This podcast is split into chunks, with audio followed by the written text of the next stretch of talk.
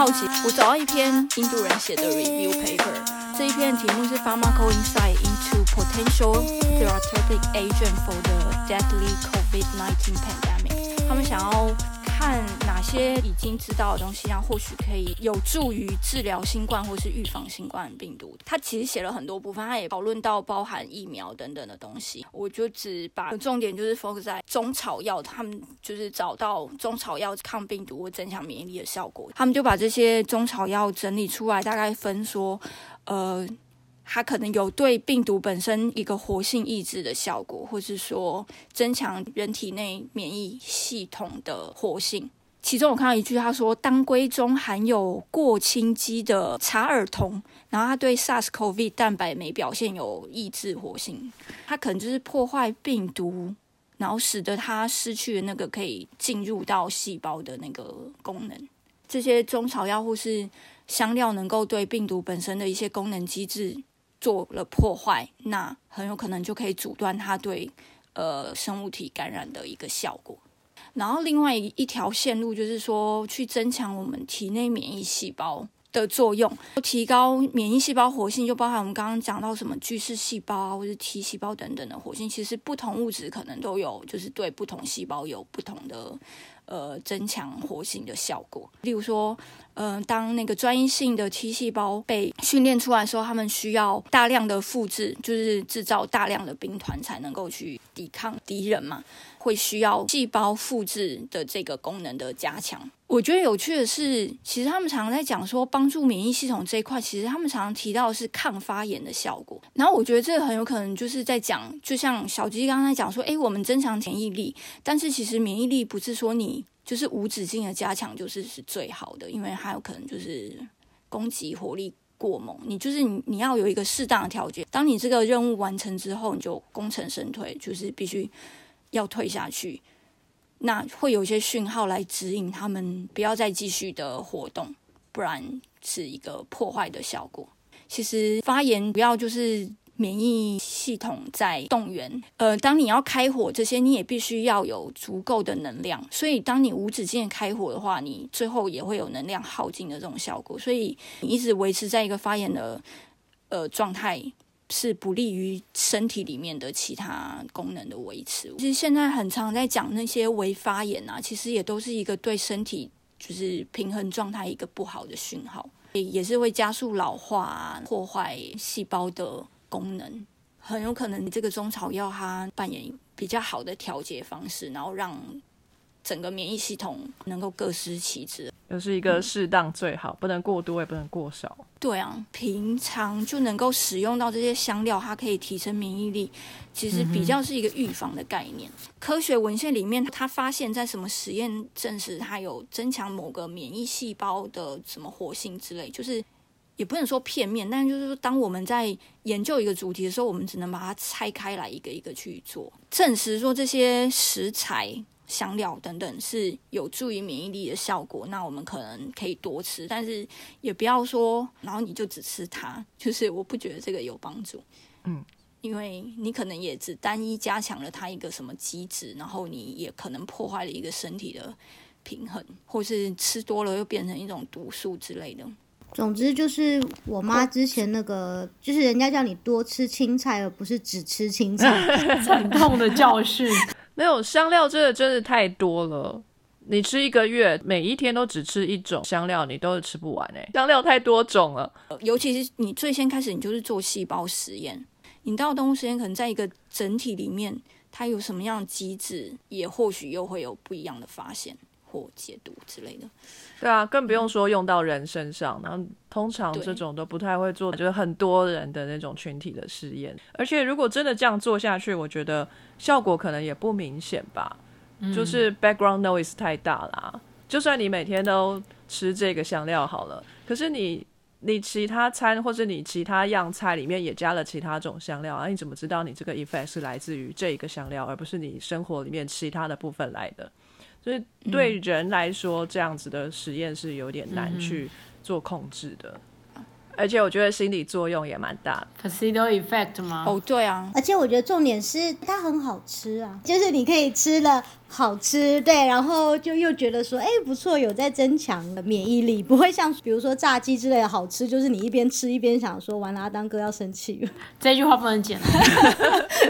然后最后就补充一篇阿拉伯团队做的一篇很短的论文，告诉大家香料对于抗新冠很有用。Title 是 Immunity Boosting Spices and the Novel Coronavirus。他们找到一个 database，就是有记录一百多个国家的香料使用量，然后他们拿这个去对比，就是这些国家的那个新冠跟确诊啊，或者是死亡。其实他们放封面那一张，我就觉得诶。还蛮有说服力。新冠确诊数对上香料使用量，就是有确诊数高的都在香料使用低的这一端。嗯，都在左边。他们说新冠比较怕热，所以热带的国家比较少传。热带国家通常香料使用也比较多，那它有控制这个因素吗？如果姜黄占了一个使用量，那印度那边就已经是譬如，那个使用量就会暴增。比如说像意大利这边，奥勒冈啊或罗斯玛丽啊，也都是香料啊。那可是它可能就没有被算进去，因为就可能不是他们的那个 database 里头的。但我在想说，可能也是有 database 的限制，就是它可能也真的没有到那么细，就是或许这些还不错的研究点。可能他们有想到，但是有点难着手。对，而且我想说，因为你又说它是比较早期的，就想说一开始印度感觉很好，后来就爆炸，然后一开始巴西也还没有，好像还蛮有趣的。可是他就是要跟着时间在做验证啊，对，就是你提出这样的假设啊，在这个时间点也许是对的，看起来是是符合你的假设的，可是接下来的发展也不见得哦会继续成立。对，有可能现在看就完全不是这个样。对啊，呃，有一个演讲是在讲一篇文章，就是是在北欧这边发表，就是那种亲自在家里带小孩的妈妈跟以后小孩的不知道什么东西的表现有个正相关性，就是说在家带小孩比较好。就后来这个研究，他就拿到另一个文化比较低收入户的文化来做，结果就得到了完全相反的 correlation，在家里待的越久的妈妈越带小孩的那个小孩那个表现就越差。他们接下来就更再去追说，那所以怎么会这样呢？一模一样的东西，那听起来妈妈跟小孩的互动应该一定对小孩的未来有很大的影响，怎么会做出完全相反？可能虎妈？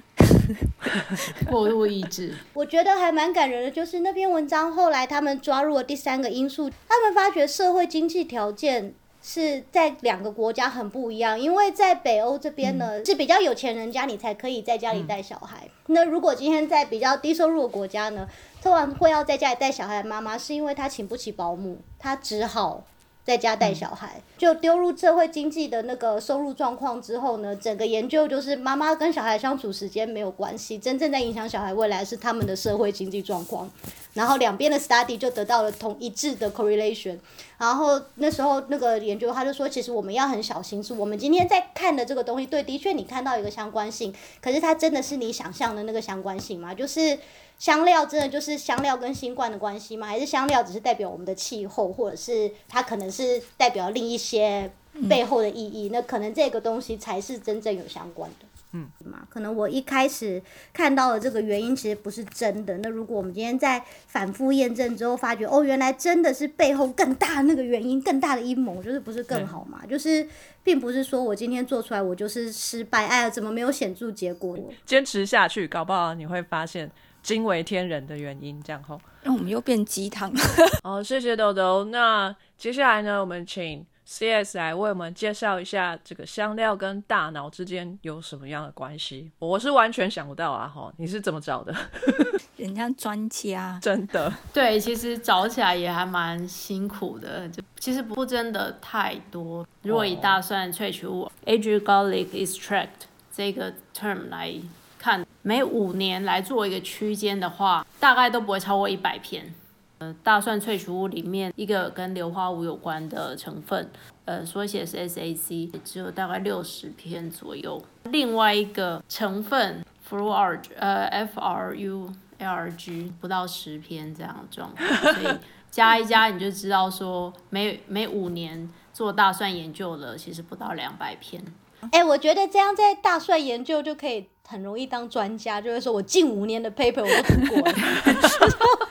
一些爆炸性领域根本不可能。对啊，可是你发表要有人愿意帮你发表啊，出版社愿意发啊。你看你这个冷门的，他不见得会要发哎、真的。你可以你没有说一定要发大期刊，你可以发很烂的啊、呃，因为你是唯一，是不是？所以你就可以拿出来说嘴。我是全世界唯五在做这个的实验室哦，这样 对，没错。我觉得这真的也是一个卖点。对。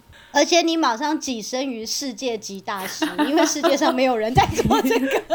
真的，这所谓蓝海抽啊，赶快投入，赶快投入。哎，给大家做一个参考哈。如果是非常热门的这些关键字，比如说干细胞啊，或是某某癌症啊，通常就是一年就是几万几万的在那边发，就是这些文章。新冠去年都不知道对啊，对新冠很夸张。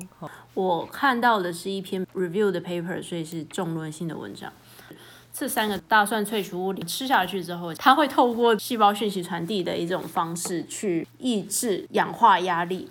我们会觉得氧好像是很重要的东西，因为我们呼吸就是需要氧气，这是没错的。可是当一个东西产生氧化，你就想日常生活当中最常提到的氧化反应，其实就是铁生锈，就不太有功能性了。但是人毕竟是自然界一部分，所以我们一定会有氧化的反应在我们身体里面出现。所以氧化压力其实是对我们的生理来说是比较会导向负面的状况。就很像在感情里头，如果另一方跟你说你变了，你不是我当初爱上的那个人了，就是是一件不好的事，然后你会很有压力。以后你觉得你男友变心的时候，就说：“我觉得你最近好像氧化了、欸，哎，我们之间已经有了氧化反应，回不去了。对你为我们带来很大的氧化压力，你对，到底最近怎么对了？我们嗯我们这段关系已经有氧化压力了。所以氧就是小三的意思。对 小三是自由基，哦，好好好，通常氧化压力就是都伴随着自由基一起嘛，所以你看感情变质，可能就会有小三对，真的就是都是这些东西在那边来来去去。这一类都一起来的。对对对对对。我们可能可以透过一些饮食的方式，或者是一些呃运动啊等等的方式去降低氧化的反应在我们身体出现。这样，另外一部分呢，这三种成分可以降低脑袋里面微胶细胞的活化，呃，reduce microglia activation。microglia 翻译叫微胶细胞。格利亚不是就是胶细胞吗？所以 microglia 是微胶细胞。哟，我从来没有这样想过，好好酷。哦，胶水的胶，胶质的胶。没有，我刚刚一直在想说烧焦的焦。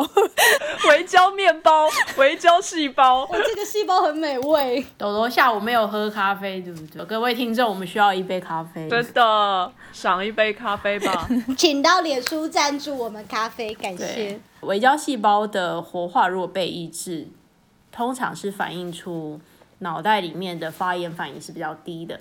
脑袋的发炎就跟我们身体里面的发炎是一样，就是一定是有状况，所以才有发炎反应。微胶细胞等于是一个发炎反应反映出来的一种指标，所以当微胶细胞的活化是降低的话，代表 代表发炎反应是降低的。你刚刚感受到氧化压力了吗？因为自由基正在大叫。微胶细胞降低，就代表我们的脑袋的发炎反应是比较低的状态，那对我们来说是好的。有另外一部分的研究就有发现到说，诶，其实这三种大蒜的成分，它其实可以去改善空间学习、记忆力啊，或者是行为实验上面的结果，它也可以降低神经细胞的死亡。还有就是它能够去保护大脑免于一些发炎状态的呃毒素的影响。最终就是可以预防神经退化性疾病的发生或者是有恶化，但是这些研究其实大部分都是在老鼠身上，对于是不是真的在人身上也这么的有效果，实际上是一个很大的问号。当然是科学家努力的目标。呃，如果你平常没有在吃大蒜习惯，炒菜不加大蒜的话，也许你可以稍微改善一下，就是你可能加个一颗大蒜、两颗大蒜下去，实际上可以提味，当然也可以有一些些帮助。因为大蒜它其实抗癌症的效果是比较多人做研究的，那其实效果也会稍微比较显著一点。如果你可以让自己在饮食当中多增加一点，比可以让我们的身体状况导向好的方向的，那你不妨就可以稍微加入这些元素。我好多问题哦，我都不知道大脑会发炎呢。大脑发炎的时候是会发烧吗，还是怎样？发烧不见得是大脑的状况，发烧其实比较像是全身性免疫，它可能在里面发炎，而且是微发炎。嗯，他们这种是慢性的发炎，不是急性的，所以你不会发烧。对，它是整个那个。大脑就浸在一堆发炎物质里，因为我们在发炎的时候，它不是分泌很多物质嘛，所以等于你的大脑就进入了戒严的状态。那你觉得戒严的时期，当然整个生活就很不方便啊，久了大家就会越来越不开心。嗯，所以这种发炎不是说今天有个细菌来，还是病毒来。然后身体要把它排出去的这种发炎，而是身体有一些状况，整个就改丢改丢的这种感觉吗？为什么会发炎？它可以是压力，它可以是外来的病菌，或是毒物等等的，这些都是会引发，就是对于我们身体不好反应的时候，那我们必须要一个机制去对抗。哦，所以免疫不只是说抵抗外来物，也有可能是内因性的发炎。对。就是你今天压力大了，然后整个身体不舒服，也不见得是真的有感染到什么，就是是你身体的一个反应。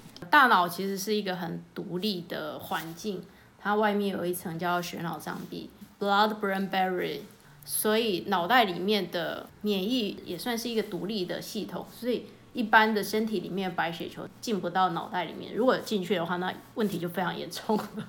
所以，呃，微胶细胞它是大脑里面的免疫系统之一。那它平常是一种在睡觉的状态，就有点像是经过总统府，你都会看到宪兵站在那边，可是他们就是站着而已。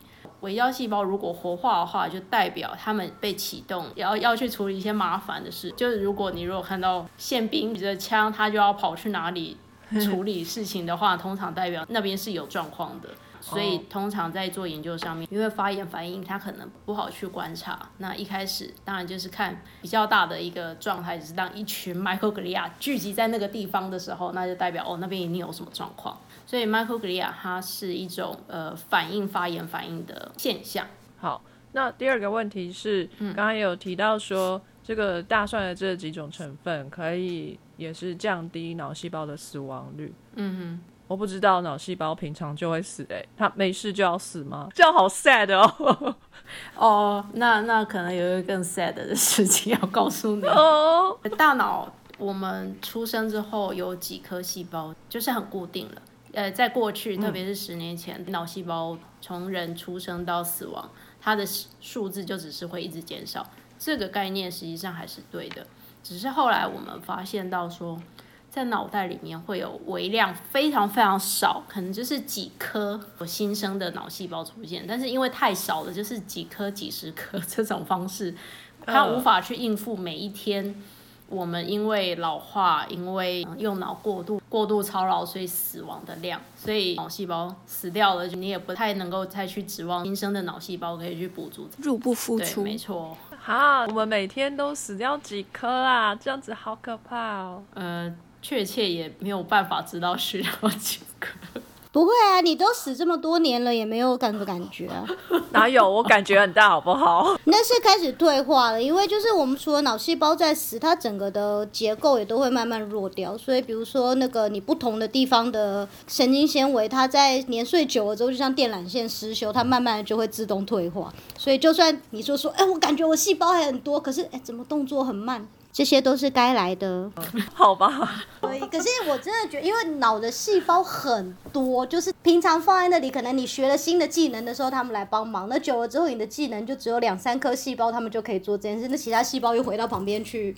发呆就是冗员，所以这些冗员当他们开始死的时候，其实你不太会发现。可是比较容易发觉的时候，就当你要学新的东西，想说最近怎么学的很慢，因为以前那一些学新技能来帮忙的冗员没了，战备能量已经消失。对，那所以多吃大蒜好不好？多吃大蒜，脑细胞死的少；多练习一点语言，细胞的触手多一点。好保持它们的功能，乖乖过着健康的生活，早点睡觉，对对对，少喝点酒。对，我们要挑我们做到的，但是只能早睡了，我其他没有办法。对，我觉得其他的太难做到了。我们身体就草莓族啊，什么都压力。对啊，养太多压力，养太少压力，什么都要很中庸，不然他就超级大压力。就其实想一想也觉得哦，很难伺候。对，你不能坚强一点吗？动不动就威胁我要得癌症了。因为脑细胞有事没事就死一堆，死屁呀！哦，你知道脑细胞还是有事没事死吗？因为我在做的是视网膜，视网膜的结细胞。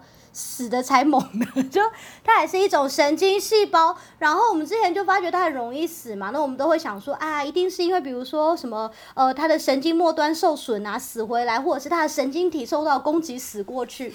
然后就我们那时候神，因为我们是神经科的，所以神经科一直在把它当一颗正常细胞来研究。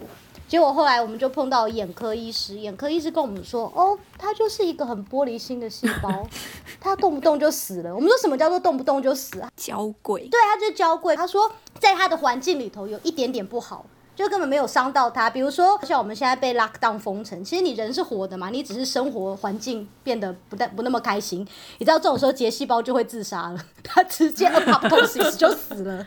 所以说有这么娇贵，我们人生不要向结细胞看齐好吗？我们要坚强一点，我们要坚强的活下去。好哦，接下来我要提的是肉桂 cinema。我是因为我家都是煮中式的，所以我妈妈还蛮常炖东西的时候会放一点肉桂，所以我从小对这东西就不太陌生。那可是我后来发现到一件事情，跟我的同学聊起来的时候，我发现好像比较多人都觉得这个东西他们不喜欢，因为味道比较呛，然后吃起来比较辛辣。可是我好像没有这个问题，我还蛮喜欢肉桂的味道嘞。我很喜欢，可是我觉得我以前是我不知道我在吃肉桂，因为我不知道就是五香粉啊、卤肉饭里头就有就有那个味肉桂在，因为它它就跟别的混在一起了。用。那后来到了德国，我就发现，哎，大家都喝 cappuccino，德国咖啡没有什么选择。比较特别就是，不管大街小巷啊，德莱素的那一种咖啡店，或者是你可以进去坐着喝咖啡的那种咖啡店，它一定在你取咖啡的地方放一罐肉桂粉。那时候我才发现到说，哎，肉桂其实是个离生活很近的东西。那当然就是因为我也不不排斥它，我也其实也还蛮爱它，所以我就每次喝 cappuccino 我就一定会加个肉桂粉上。我要在这边跳出来讲一个，你知道我们一般意大利在喝 cappuccino，毕竟这也是意大利来的东西，我们意大利在 大部分在加的是可可粉。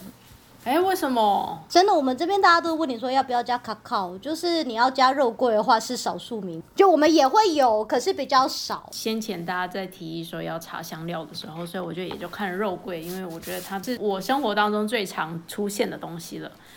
那肉桂跟脑研究实际上也不多，嗯，我我猜因为是这类是香料本身，它在取材上面就已经。你要你要萃取，然后又要达到一定的效果量，其实那是很难达到的事情。呃，然后又加上它可能没有什么，不太可能做成药物，所以，嗯，比较少人研究。呃，这但是这纯粹是我个人猜测。不过我看到一篇文章在二零一六年发表的，它的结论就是肉桂呢，的确可以增加我们的记忆力，大家听到会很开心的事情。这样，是大致的做法是，他弄了一群老鼠来，假设是三十只老鼠，三十只老鼠都做同样的一个实验，那就跟我们学校在考试一样啊，你一定可以排出第一名跟最后一名这样。所以老鼠在排这种顺序的时候呢，它也就。呃，表现比较厉害呢，它就被归类成是哦，学习能力比较好的老鼠；表现没那么好的老鼠就被归类为学习比较没有那么好的老鼠。那这一群学习能力比较没有这么好的老鼠呢，科学家们就喂他们吃肉桂，一个是口服的肉桂，另外一一种是口服的肉桂里面的一个代谢产物叫 sodium benzoate，它有喂一个月。所以这是一个长期的喂食，然后之后再去测的研究，就发现，哎，原本学习力没有这么好的老鼠，它其实就变好了，就跟本来是比较学习能力不错的老鼠，它们两个就没有差异，所以代表学习能力本来比较不好的老鼠，它的学习力就被提升了。那学习其实跟记忆非常有关系，你必须要先记忆，才有办法去透过一些测试展现出你的学习能力。这样，所以呃，老鼠在行为上面的确就有看到说他们的学习记忆能力有提升。那再进一步，科学家就有去看他们脑袋里面发生什么事情。那他们看的一个脑区叫做 hippocampus，也就是海马回。海马回跟长期记忆这个功能非常有相关。它如果这只老鼠没有海马回，它就不会有长期记忆。科学家就发现到一个就是蛋白质叫做 CAMP response element binding protein，是跟巩固记忆有关的蛋白质，就发现到老鼠的。这个 CREB protein 的量是上升的，也就代表说，如果这个量上升的话，它的确能够帮助老鼠有比较好的记忆力。那另外就是它的神经可塑性的分子表现量是比较增加的，是说这个其实也是在反映说，哎，老鼠的记忆力效果它其实是会变好的。这篇文章它虽然是做在老鼠身上。呃，但是它有一个很特别的点，就是因为它是口服的，口服 cinema，口服 sodium benzoate 这两个东西。那大家都知道，东西吃到身体里面最大的一个考验，就是它能不能经过胃酸的考验。经过之后，到底剩下多少？如果有剩下的话，才能够真的去作用在我们的身体里面。这也就代表了口服的肉桂实际上是可以经过胃酸的破坏。还能够有一些剩下，然后来帮助我们在脑袋里面有一些呃提升记忆力的效果。我觉得这是一个让我比较开心的事情，因为我每天喝咖啡呢就会撒个肉桂粉，可能稍微也可以有点帮助。我又有问题，我有问题。是，请说。你刚刚说大蒜可以改善空间行为记忆，然后现在提到的肉桂是可以改善记忆跟学习。嗯哼。所以你总共提到了三件事情，一件事情是空间行为记忆，一件事情是记忆，一件事情是学习。这三件事情在脑袋里面是分别三个不同的区块吗？或是不同的部门在负责的吗？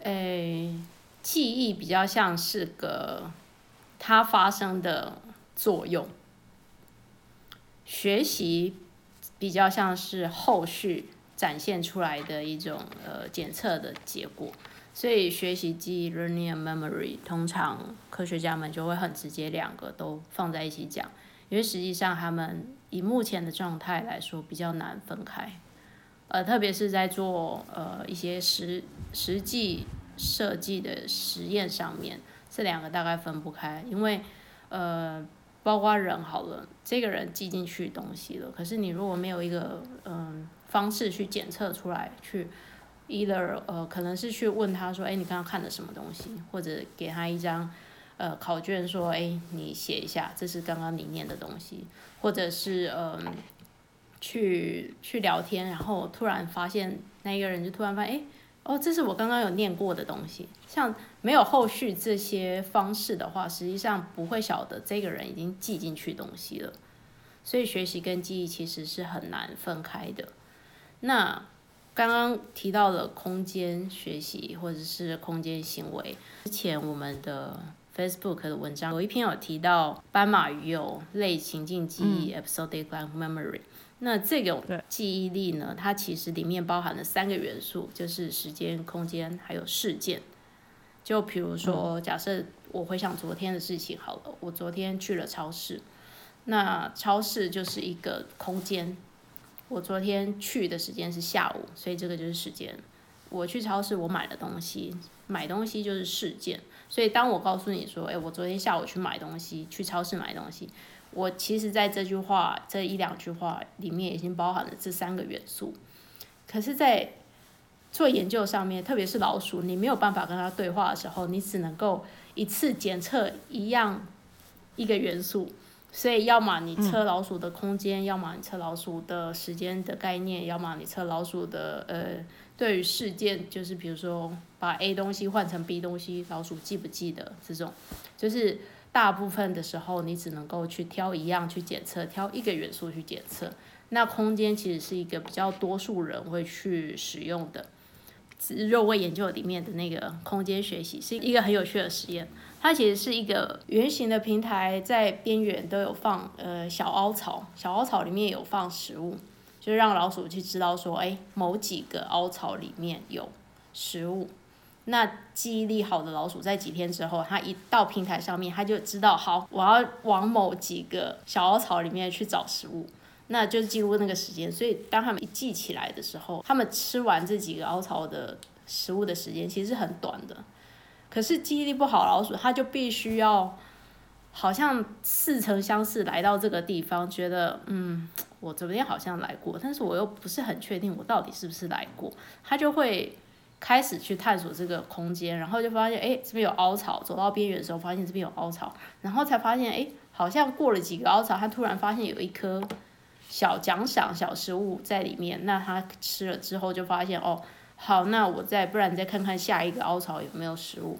好不容易把所有的食物捡起来，它可能也好一段时间过去了。所以这个就是一个记忆力比较不好老鼠会出现的状况。这样怎么知道他是记忆力不好，还是空间感不好，还是嗅觉不好啊？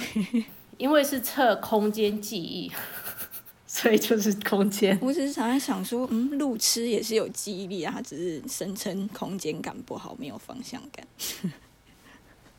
哦，对啊，所以但是因为人的思绪是比较复杂的，然后人在一个山地的环境，我们的空间其实是也是比较复杂。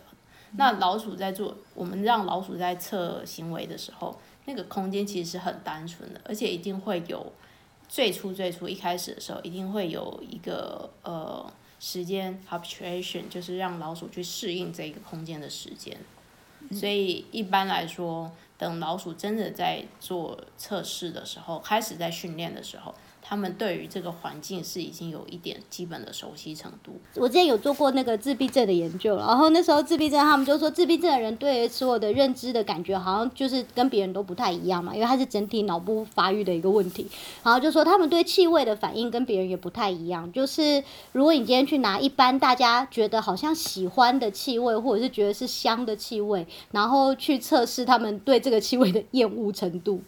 自闭症的小朋友，他们特别讨厌肉桂、凤梨还有丁香的味道。嗯，所以都是比较刺激性的。对，然后我就想说，以前我们去那个呃，有时候去那种南美洲的餐厅，他最后会给一道我超爱吃的，就是凤梨，然后上面撒满了肉桂糖粉，然后烤的热热的。就是那一道来，我会觉得很开心然后 想说那一道，如果今天经过一个自闭症小孩的面前，就像是那个把香菜撒到那种讨厌香菜人的盘子里一样，他就会崩溃。虽然都叫做香料，可是好像大家感受不太一样。但是我现在在找那个烤肉桂凤梨的食谱。那刚才 C.S 有提到很多有关于香料的研究都是有跟癌症相关吗？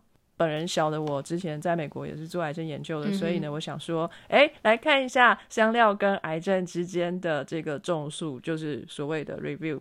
结果发现很多的这些文献资料都是来自于中国大陆，所以我就觉得。嗯，那到底是好还是不好呢？我也会有这个疑问。对，但是关于 review 这件事情，应该是也还好啦。这边先跟大家介绍一下，二零一六年出的啦，也一阵子了。它的名字叫做 Spices for Prevention and Treatment of Cancers，提到了非常多种香料，分别对不同的癌症的作用。就是他提到一些比较奇怪的香料，比如说有一种东西叫黑孜然。孜然就算了，但它还是黑的，然后我也不知道是什么东西。它的英文名字叫 Nigella sativa，这好像酒的名字哦。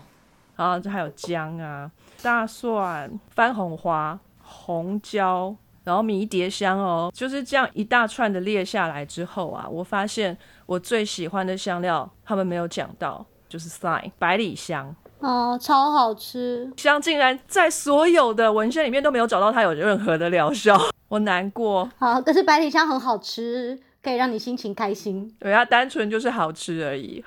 搞不好那只是一个大蓝海，还没有人想到。嗯，对，赶快拜托各位学者来做一下百里香的研究，这样。你看，这就是那个文献，就是没有那个 negative result 的时候，就会产生这种状况。我们不知道他是没做还是没效果。对啊，搞不好他们还没想到，我们提供他一个 idea。然后有另外一篇文章哈，他在说一些呃其他香料对身体健康有关系，也没有针对癌症啊，但是提到的也都差不多，比如说肉桂啊、大蒜这些我们提到过的。那还有一个是非常有趣哦。这个东西叫 fenugreek，这个东西其实我们节目里面之前有介绍过。这个东西叫葫芦巴，你们记不记得我们在讲辣椒，世界上最辣的辣椒，说这个很辣的料理，我是讲伊索比亚料理。嗯伊索比亚料理会用一种奇怪很酸的卷饼去把这些料理就是配着吃，那个卷饼的主要成分就是葫芦巴。葫芦巴。所以其实伊索比亚人吃的是非常非常健康哈，然后他们用这个来当主食的哦哈。对了，就是还要跟大家说这个哈，我们一直都在说找到的似乎都是香料的好处，那香料到底有没有坏处呢？我这边呃有找到一篇文章发表在 Clinical Toxicology 上面的。他呢举出了三种不同的香料，然后再说明它们的坏处。哦，这是专讲坏处的文章。这讲到了第一个，就是其实是香料界里面恶名昭彰的一个，就是肉豆蔻是有精神活性的，吃太多会让你有幻觉。真的要吃多少才能有幻觉啊？哎，这个就是重点啊！好期待。这个名字呢，拉丁文的意思就是麝香味道的坚果，就是 musky nut。嗯，你你们有吃过肉豆蔻吗？那味道非常的特别，有撒在咖啡上面过。我记得它不是五香粉里头什么也会有吗？我忘记，就是我们平常吃的什么呃热红酒什么里头会有这个东西。嗯，好像。但是详细哪什么味道我可能不知道。我我小时候有擦过一种，就马来西亚来的那个油，叫做豆蔻油，就是那种筋骨跌打损伤的时候可以擦一下，这样会热热的。嗯，然后这个味道就是。好难形容哦，就是这种很特别的香味，我觉得很像阿妈的衣橱的味道。我们在讲法国那一集，觉得它曾经是法国宫廷料理重要的香料。哦，真的哦，肉豆蔻哦。有啊，我们那时候不是说他们在那个时候都是靠阿拉伯商人送来肉的香料是非常珍贵的。那时候肉豆蔻是他们很常用的，肉豆蔻和姜那些。哦，难怪他们爱用，这个就是会让造成幻觉。他们是说爽爽的。它主要会造成这些幻觉什么的，是呃肉豆蔻里面的一个成分，叫做肉豆蔻醚，就是一个有字旁，然后一个麋鹿的麋的英文叫做 my street thing。这个东西就不只有肉豆蔻有，有几个其他香料同样也含有这个成分，包括了茴香 （fennel）、石螺 （dill）、肉桂 （cinnamon）、番红花 （saffron），还有八角 （anise） 都有。可是这个含量的高低可能不一样啦，所以说其他的。刚刚提到的这些香料，如果你真的也是一打一打的吃的话，可能也是 稍微会有幻觉。可能真的要很多吧，因为刚刚那些我有时候煮汤都加了很多，就想说怎么到现在都还没出现过幻觉。可能还要再多一点。下次要煮的跟一道山、一座山一样，对。或者是你要用精油萃取。好，那肉豆蔻看起来就是一颗大概十块钱大小的球。然后我看过一种用法，就是会有一个超级小的。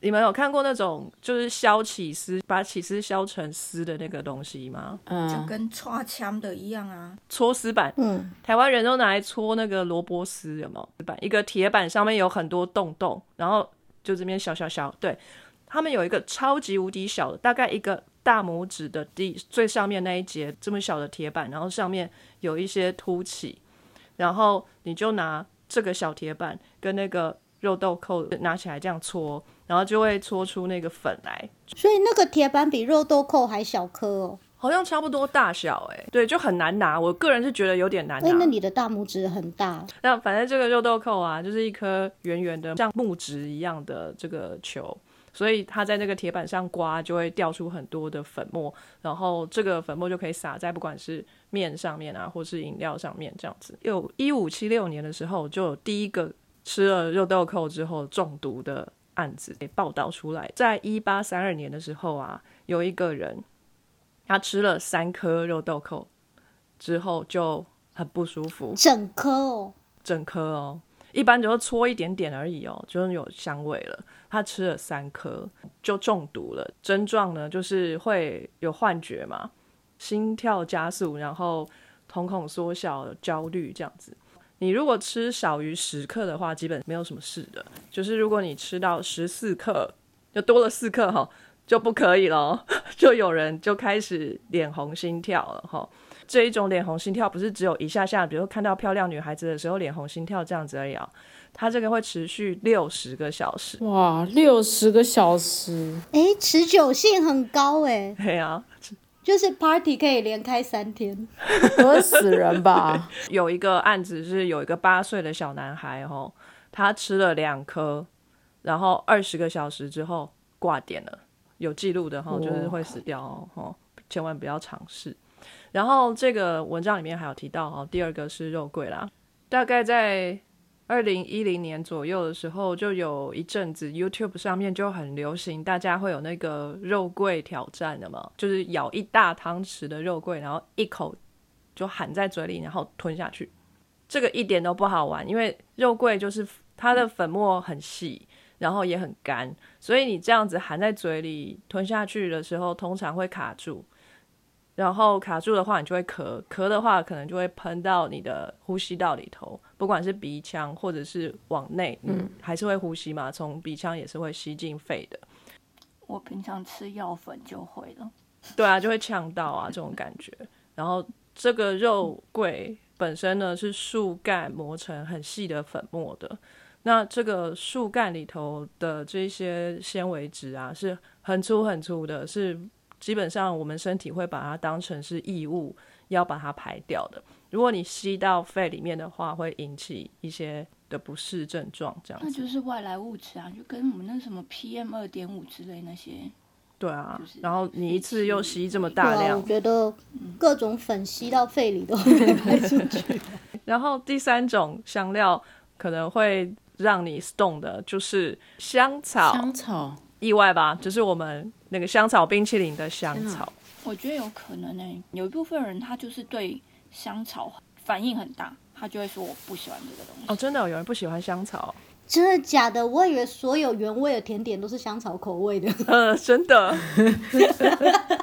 你是在意大利太久了。但是其实呢，你们都被骗了，因为其实香草本身并不会有什么用特别不好的副作用。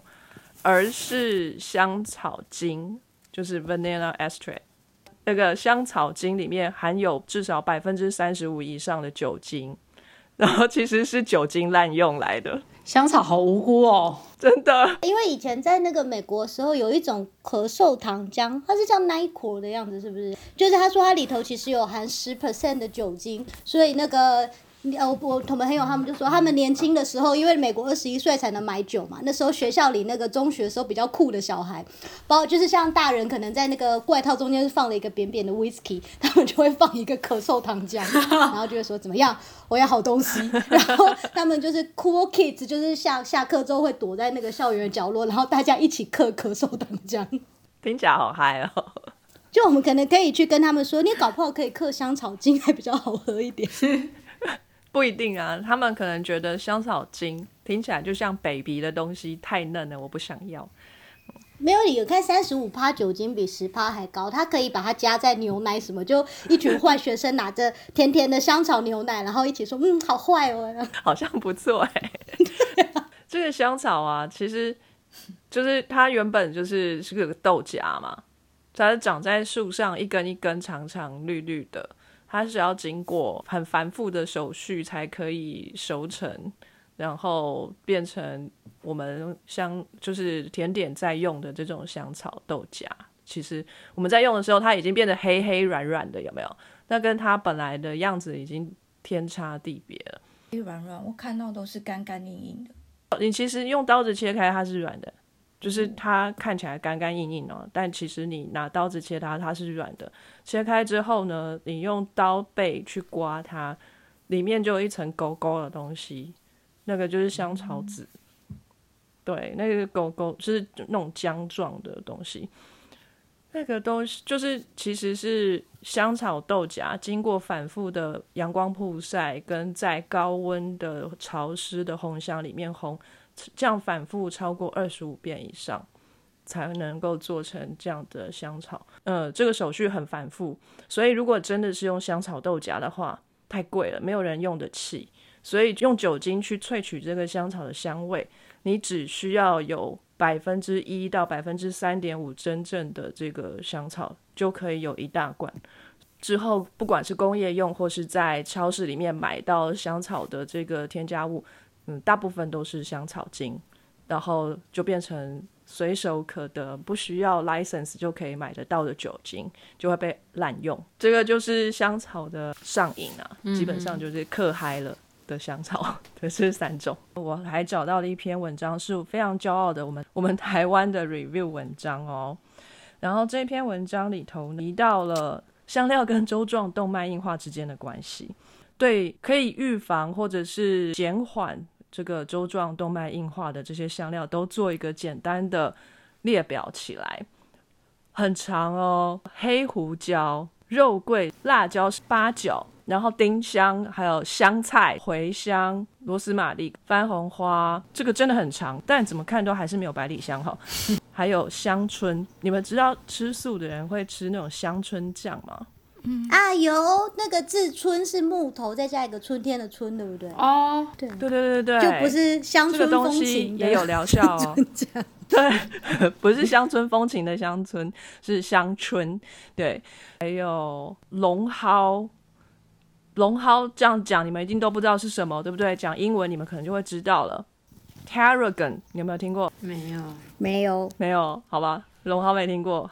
OK，好，Anyway，这些东西很多很多都对呃周状动脉硬化是比较好的。它把世界上的不同区域的饮食大略做一个区分，有西方饮食 （Western Diet）。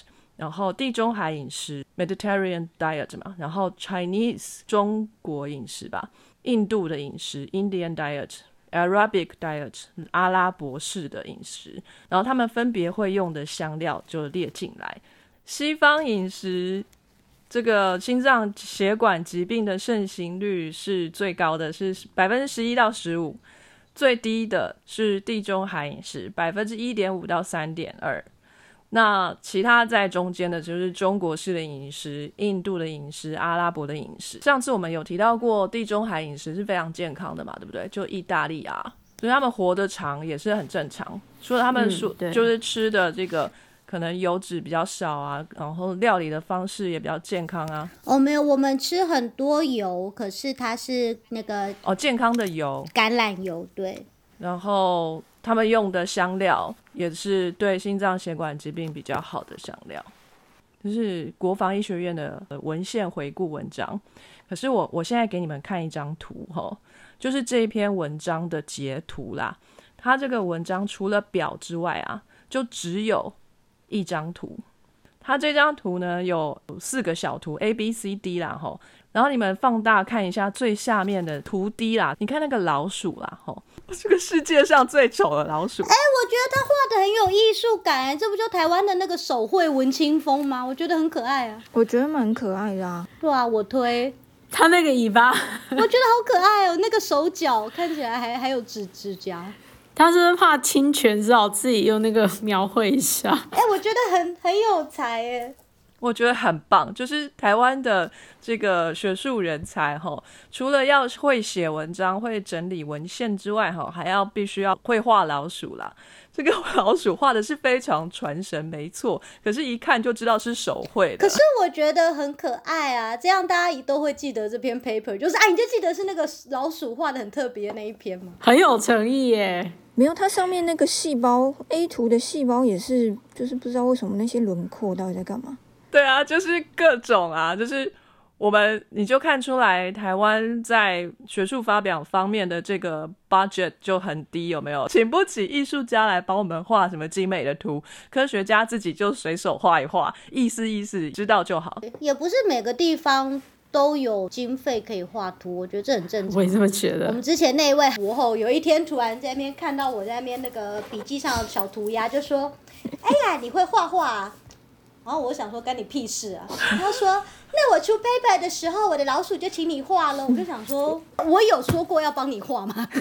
第二个好笑的点就是，你以为你会出 paper，你在想什么？好，这是我稍微看了一点文献啊，我难得看一下文献。你不是最喜欢看那个 re review？对啊，我超爱看的。可是像这么可爱的 review，我是很少看到，还蛮可爱。好。所以呢，之后呢，我就非常努力的去寻找有没有关于香料的特别的食物。我发现我实在是没有办法找到特别的食物诶，因为各种香料都可以加在各种食物里面，所以我实在很抱歉找不到特别的食物。那总之呢，我就是找到了两种比较特别的香料应用。那一种呢，其实已经在小鸡在讲香料的历史的时候，已经被破梗了，所以我很伤心的在这里跟大家说，我找到的是一个姜黄的使用方式。那小鸡在讲历史的时候有提到说，姜黄在印度会被拿来作为节庆的使用。那在节庆上面，他们是怎么使用它的呢？我找到了一个就是影片。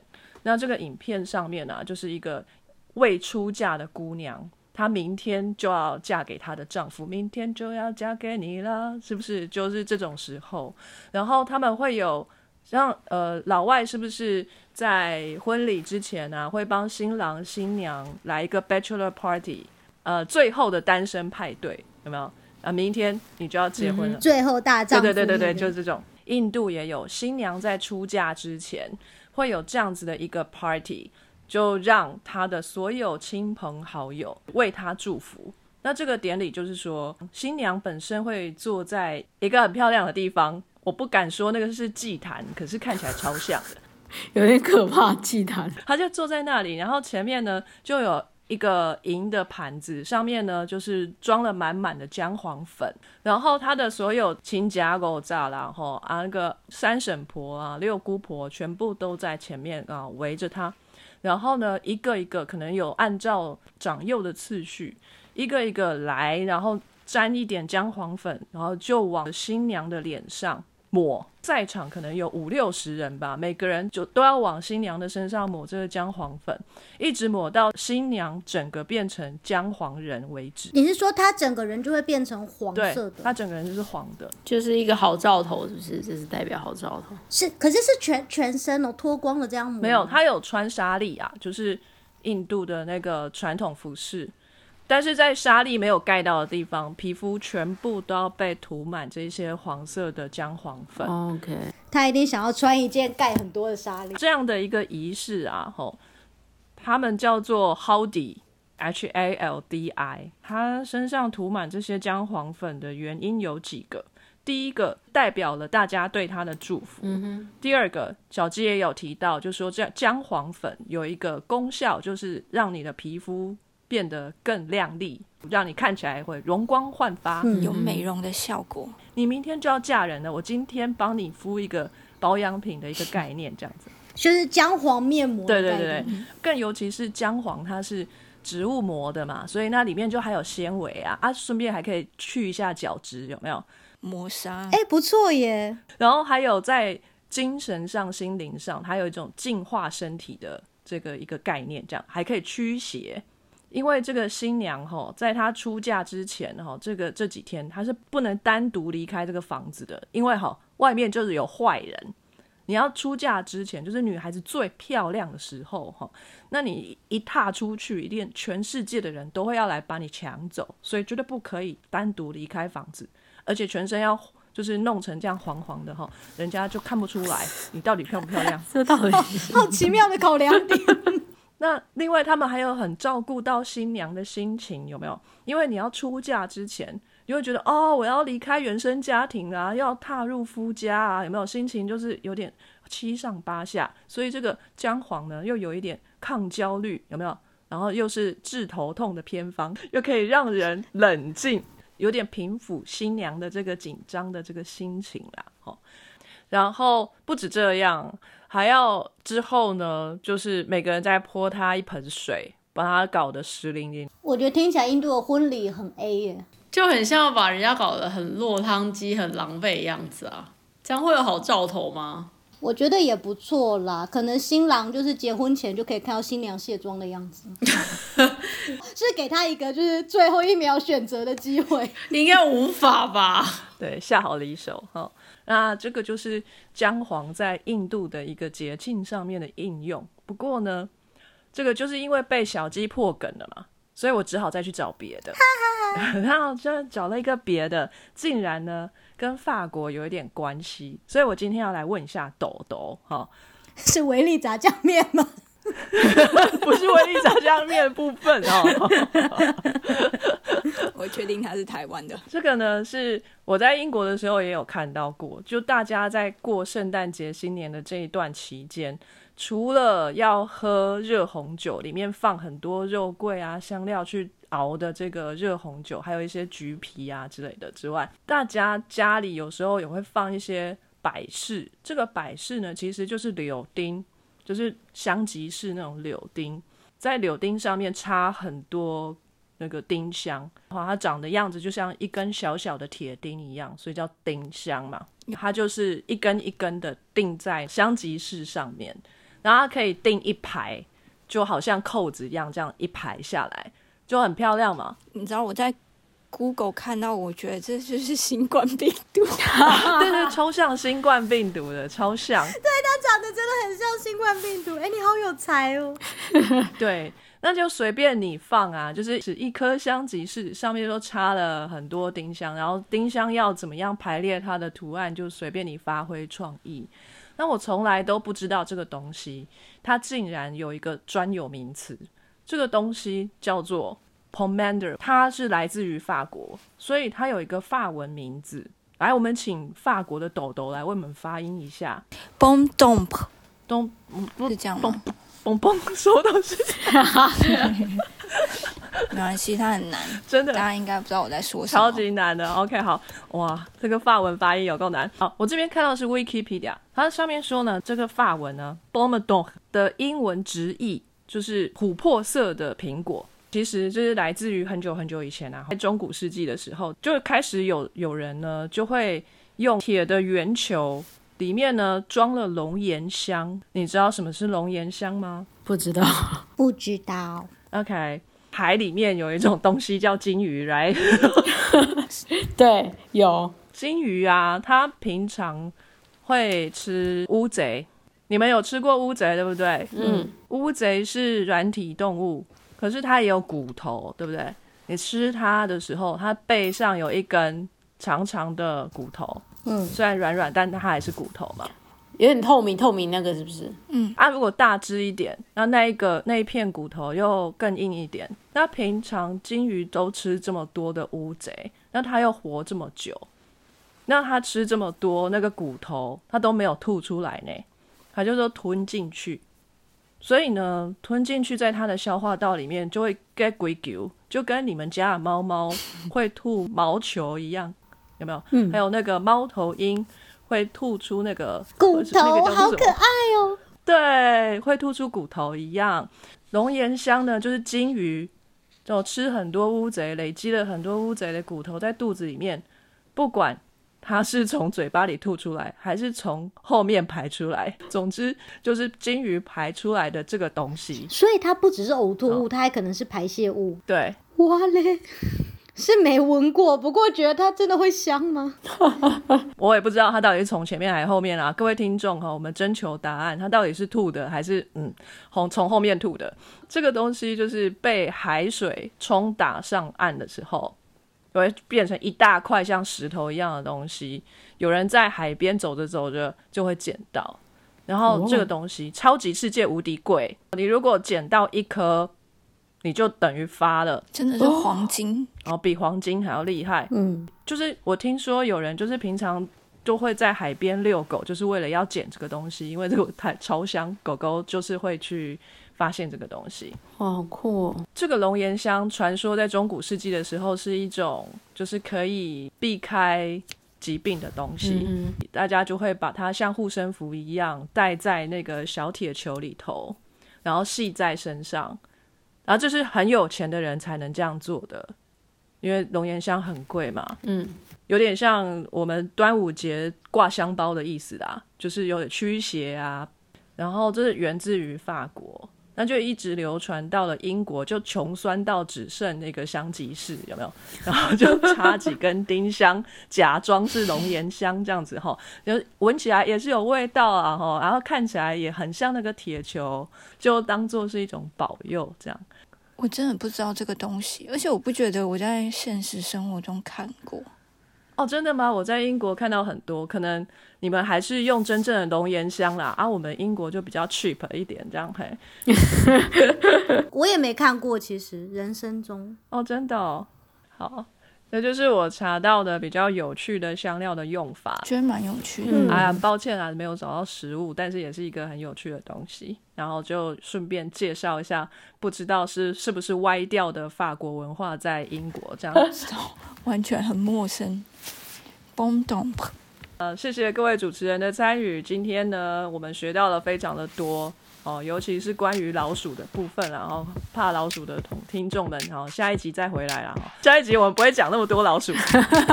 那谢谢各位的参与，那我们期待下一次再见。那今天的节目就先到这边结束喽，跟大家说声拜拜吧，拜拜，拜拜。非常感谢各位听众的收听和支持。Sky in the World 在各大 Podcast 平台上都能够收听得到，Anchor、SoundOn、Apple Podcast 都能搜寻到 Sky in the World 的节目。另外，Sky in the World 也会在脸书粉专上分享科学家的八卦以及科学新知给大家。在 IG 上也会有编辑们的日常，有任何的问题以及意见，都可以在各大平台上面留言给我们知道。我们将竭尽全力为您寻找答案。欢迎追踪分享 Sky in the World，让更多人知道有趣的科学哦。